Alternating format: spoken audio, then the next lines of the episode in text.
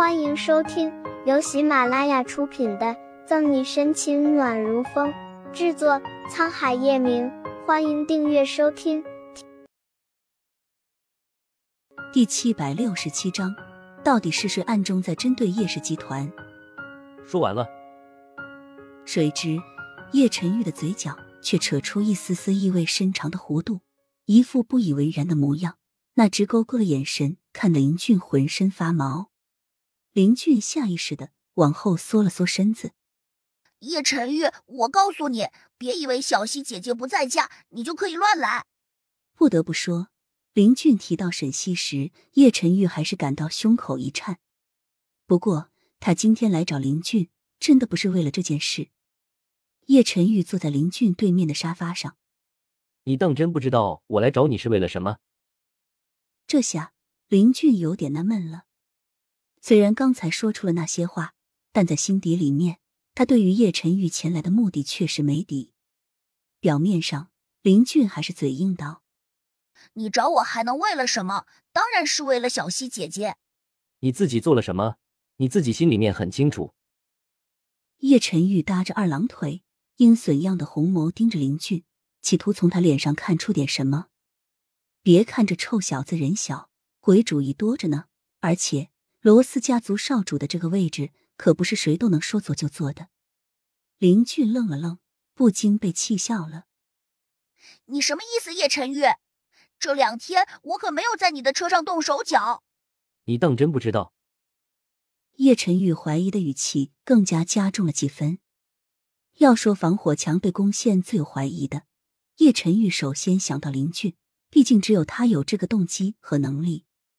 林俊冷哼一声，随即恍然大悟道：“啊，我明白了，你是在怀疑小溪姐姐之所以会选择出国，都是我在背后怂恿的，是不是？”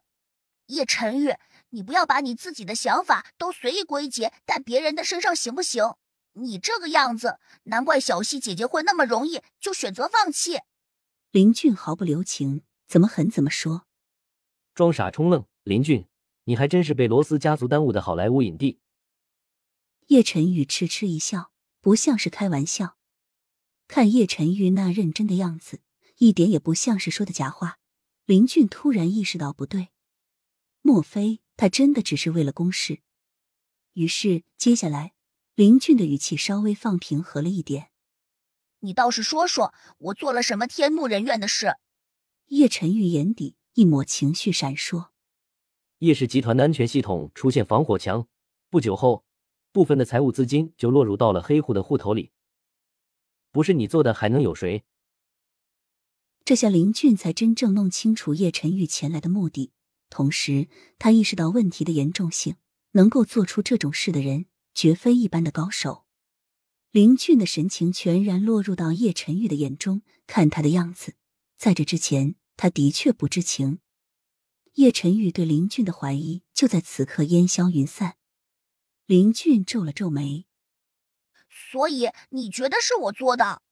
那你告诉我，这件事究竟与你有没有关系？”尽管心中已经有了答案，但叶晨玉还是想从林俊的口中亲耳得到证实。如他所说，他不想让沈西伤心难受。不是，林俊摇头，稚嫩的脸上满是认真。叶晨玉颔首，选择相信他，心情越发凝重起来。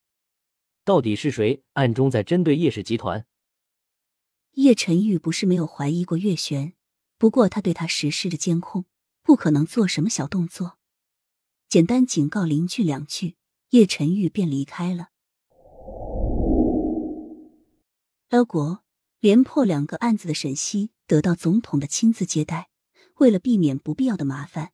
除了例行的程序，沈西和穆饶没有对外公布他们的身份。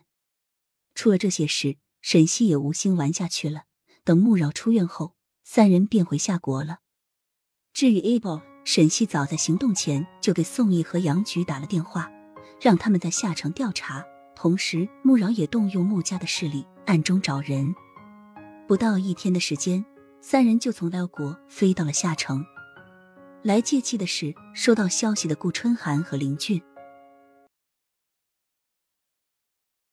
本集结束了，不要走开，精彩马上回来。